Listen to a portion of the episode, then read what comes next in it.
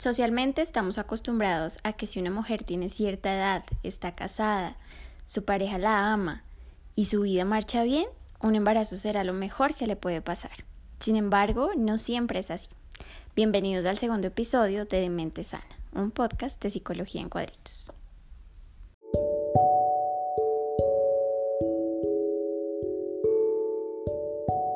Entonces, mis amigos y amigas, el tema del día de hoy es acerca de los embarazos no planeados. Socialmente nos han enseñado un montón de cosas acerca de cuáles son los criterios o cuáles son las reglas que debes tener para que tu embarazo sea la etapa más linda de tu vida. Sin embargo, eh, hoy tenemos una invitada que nos va a derribar esos estereotipos y nos va a hacer entender que aunque tengamos esos criterios que socialmente nos indican para ser mamás, no siempre eh, la etapa del embarazo va a ser la mejor si este embarazo no ha sido planeado. Y es que realmente viene a ser un, un momento donde transitamos por muchas emociones, entre ellas claramente el rechazo, eh, la aceptación o el deseo por ese ser que viene en camino y el amor, que es el que en muchos casos las mamás deciden entregarle y es el que nos ayuda a transitar por esa difícil etapa que puede llegar a ser un embarazo no planeado. Así que hoy tenemos una invitada, Jenny. Jenny nos va a contar un poco acerca de su segundo embarazo y cómo fue enterarse de este embarazo que no estaba planeado. Bueno, Jenny, eh, te enteras que quedas embarazada. ¿Cómo fue eh, ese momento cuando te enteras que quedas embarazada? ¿Qué fue lo primero que se vino a tu cabeza y qué fue eso primero que hiciste? Bueno, como era algo que no esperaba, ni que estaba buscando, ni que anhelaba, pues fue una sorpresa. Eh, a diferencia de mi primer embarazo, eh, no positiva, sino negativa. Eh, recuerdo que entendí en ese momento a las adolescentes, lloré muchísimo, eh, me senté en el baño a llorar muchísimo al preguntarme por qué, me sentía que físicamente no estaba preparada para un segundo embarazo, eh, emocionalmente ya habíamos tomado la decisión de no tener más hijos y teníamos programadas las cirugías respectivas para no hacerlo y, además que estábamos en una etapa donde ya nuestra hija tiene cinco años, entonces habíamos vuelto a, a retomar el tema de pareja. Entonces para nosotros está, eh, eh, eh, veníamos repitiendo muchas veces como tan rico el momento en el que estamos que ya volvemos a tener nuestro tiempo para, para pareja consolidarnos, pero además para nivel profesional estar ejecutando las cosas que deseamos y queremos. Entonces fue como una, una, una sorpresa que me causó mucho desconcierto y una reacción de adolescente donde yo decía, quiero salir corriendo. O sea, yo pensaba que tenía que, que escaparme, escaparme y correr. Ok. Luego de eso, eh, empiezas tus controles, ¿cierto? Eh, ¿En qué momento se dan cuenta que algo no está marchando del todo bien, como tu primer embarazo, por ejemplo? Entonces, eh, bueno, en, en, los primeros, primeros exámenes me sale mal la tiroides. Yo tengo un problema muy, muy, muy difícil de hipotiroidismo que nunca se puede controlar la TSH. Me sale elevadísima, cuestión que me, pues, me asusta, y me sale toxoplasma. Entonces en ese momento me dicen que, que tranquila, que porque puede ser que lo haya adquirido antes del embarazo y si es así, al contrario, me vuelvo como inmune al tema, entonces que estamos bien. Entonces me tienen que hacer un segundo examen para ver el momento exacto en el que adquiero el toxoplasma y aparece que lo adquirí después del embarazo. Previo a eso me han dicho, si sí sale positivo es muy grave. ¿Por qué? Porque pues el niño puede venir mal, puede venir con una cantidad de malformaciones, calcificación en el cerebro, problemas de vista, puede haber una pérdida, pero entonces te encuentras en que es un embarazo que no esperabas y además viene con una carga bien difícil de problemas porque además por la tiroides también podría eh, darse otra cantidad de consecuencias. Entonces tú sientes que efectivamente no estabas preparado, pero no comprendes si no estabas preparado, ¿por qué quedaste en embarazo? Claro, ¿y cómo manejas esa, esa dualidad de no estaba preparada, pues no queríamos, porque era la realidad en ese momento que no querían? Pero ahora que te dicen, bueno, puede haber una pérdida, ¿cómo manejas ese, no, pero tampoco quiero que se vaya? Porque entras en una dualidad de no quiero, o sea, no estamos preparados, no estábamos listos para eso, pero ya está y no lo queremos perder o no queremos que nada malo le pase. ¿Cómo manejan eso? ¿Cómo, cómo han, digamos que, afrontado esa situación y cómo les ha beneficiado eso a voltear la torta, o sea, a sentir, ¿no? Empezar a aceptar y empezar a, a, darle la bienvenida a esa persona que ustedes no estaban esperando. Ay, Pau, yo creo que fue lo más difícil porque cuando tú de verdad te, mm, te pones honesto contigo mismo, hay algo en el fondo de tu corazón que te dice, bueno, si se pierde, es por algo. Entonces, como si en el fondo tú dijeras, ah, bueno, pues sí se pierde, pero después tú dices, no, no se está perdiendo, al contrario, sigue creciendo, ves que las cosas siguen evolucionando. Entonces, es como, como Dios mío, ¿será que yo misma estoy atrayendo esta cantidad de cosas y que quiero perderlo porque no estaba preparado?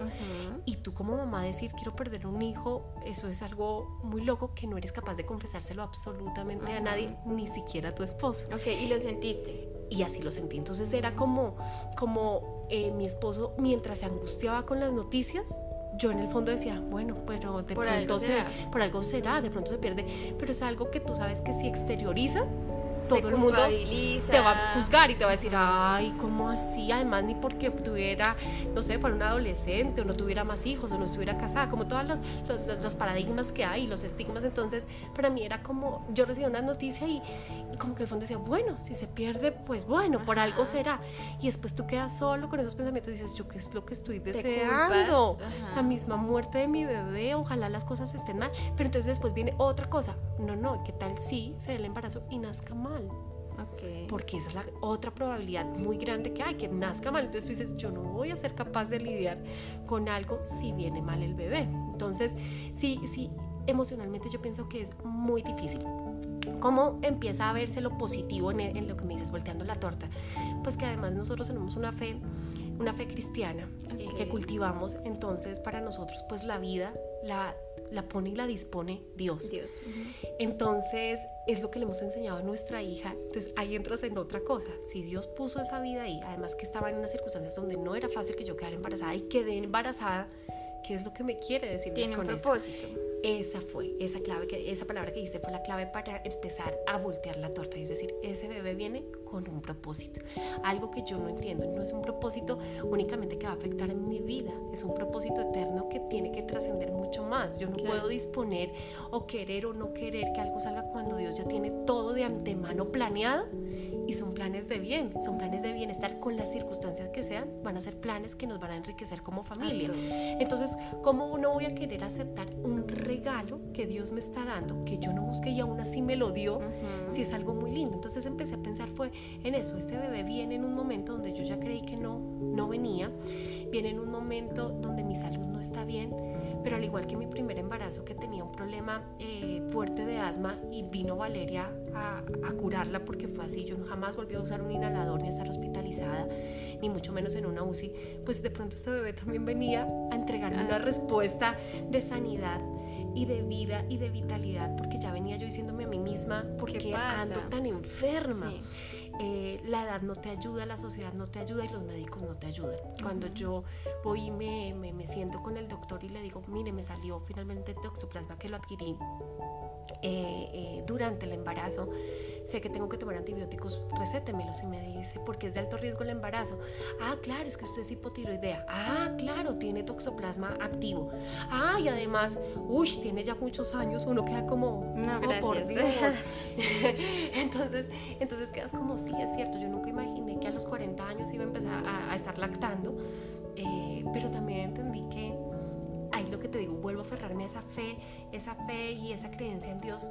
Pues si Dios no lo mandó es porque sabe que somos los papás para ese bebé.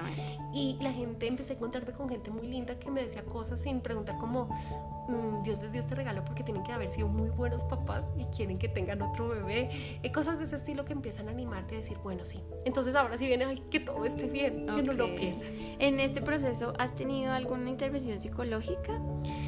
Pues no, y con muchas ganas. Intenté pedirla y estaba la siguiente cita casi hasta el final del embarazo y dije, ay, desistí. No, eh, o sea que en este momento eh, tu fe ha sido una de las principales herramientas para mantenerte, digamos que mentalmente estable, emocionalmente controlada. ¿Cuántas semanas tienes ya?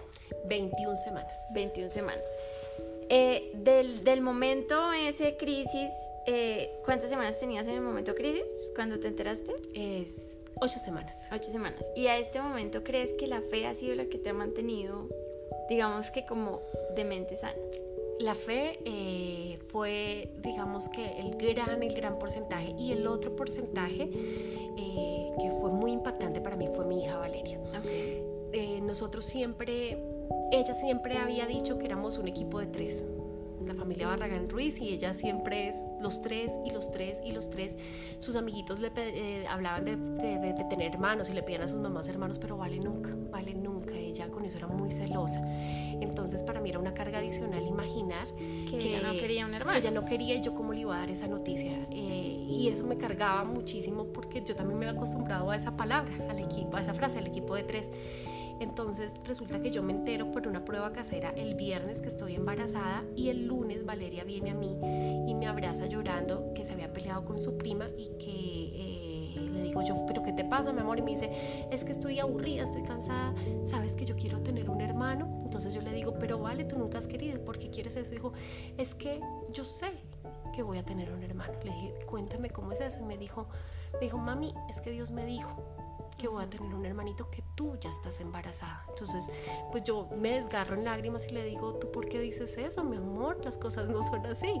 Y me dice, mami, y me dijo que te dijera que no te preocuparas porque tú no vas a estar sola y que yo ya soy grande para ayudarte. Cuando ella me dice eso, pues me hace ver las cosas de otra manera y yo digo, wow, ¿cómo es eso y cómo son los niños? De perceptivos. Y cómo son de perceptivos, de sensibles. Ella no tenía información de cómo saberlo, como te digo, yo no lo había confirmado mediante una prueba de sangre y ella a través de sus palabras yo me estaba confirmando que sí, estaba embarazada y que sí iba a estar bien, que no durara. Entonces para mí ver la reacción y le dije, ¿cómo estás con eso? Y me dice, estoy tan feliz porque ya no somos tres, ahora somos cuatro. Y ella me dice eso y esas palabritas han retumbado tanto en mi cabeza y ver esa emoción, los cuidados que ha tenido una niña de 5 años, ella me ve con mucho malestar, me dice acuéstate, eh, me trae agüita, me acobija, es, eh, siempre ha sido muy independiente pero se ha vuelto aún más, es muy comprensiva, entonces es, cierto, ella me ha ayudado muchísimo y empecé a ver el, embarazo, no como que ah, se me acabó el tiempo de, dedicarme a mí, sino realmente sí tengo un ayudante porque el hecho de que ella ya tenga 5 añitos, me va a ayudar con el niño, me ayuda emocionalmente a sostener eso. Eh, entonces eso creo que me ayudó muchísimo. Ok. Jenny, para finalizar, ¿qué le dirías tú a una mujer que está enfrentando una situación de un embarazo inesperado eh, y que está además enfrentando problemas durante su gestación? Una enfermedad de la madre o una enfermedad en el niño.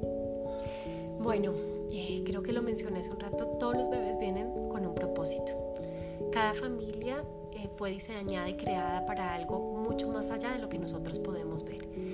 Y esa tiene que ser, digamos que la frase o, la verdad en la que tenemos que inspirarnos cada día, porque no es sencillo, pero qué bonito lo que va a venir. No lo conocemos, pero seguramente va a ser algo tan grande, tan grande, que nos va a sorprender y después vamos a dar gracias por todas esas situaciones. Entonces, eh, como cualquier situación en la vida, no fijarnos en este momento en lo que estamos sintiendo y teniendo, sino tratar de ver mucho más allá y todo lo bueno que va a venir. Porque sí, sé que se me vienen noches de nuevo de trasnocho, de nuevo de pronto pezones irritados y una cantidad de cosas de las cuales yo ya me había despedido para siempre, pero también entiendo que ya no será una miradita la que voy a tener que voy a amar, sino van a ser dos miradas y que el amor jamás se divide, que era mi otro temor. Definitivamente el amor se multiplica porque es lo que siento en este momento, o sea, en este momento siento eso, que, que mi amor hacia, hacia Valeria ha crecido muchísimo y hacia mi nuevo bebé muchísimo más, entonces es, es como que todo también te vuelve más armónico, pero porque lo ves de una manera diferente, no desde el problema, sino desde la bendición que va a traer para tu vida. Ok, Jenny, muchísimas gracias por compartirnos tu experiencia y realmente sé que también tu bebé trae un propósito muy grande para tu vida y para la de toda tu gracias, muchas gracias.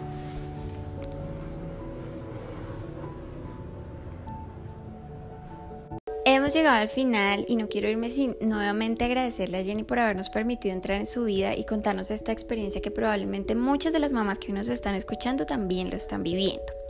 Recuerden que ustedes pueden participar en nuestro programa del día en la sección de preguntas y opiniones en nuestra cuenta de Instagram cuando la abramos previamente al episodio. Para el episodio de hoy muchas mamás nos escribieron que la culpa es el común denominador de las emociones o de los sentimientos que se tienen cuando hay un embarazo no planeado. Psicología en Cuadritos quiere tener un regalo con ustedes y quiere enviarles por correo electrónico unos ejercicios muy bonitos para trabajar o transitar por la culpa de este embarazo no planeado y de esa sensación de rechazo hacia su bebé de una forma más tranquila y más armoniosa. Así que si ustedes quieren recibir este regalo, pueden contactarnos por nuestras redes sociales y nosotros les haremos llegar estas actividades. Si usted tiene una historia que contar o quiere participar activamente en el programa, escríbenos a dementes.psicologiaencuadritos.com. Así hemos llegado al final de este episodio. Nos vemos en el próximo episodio de Dementes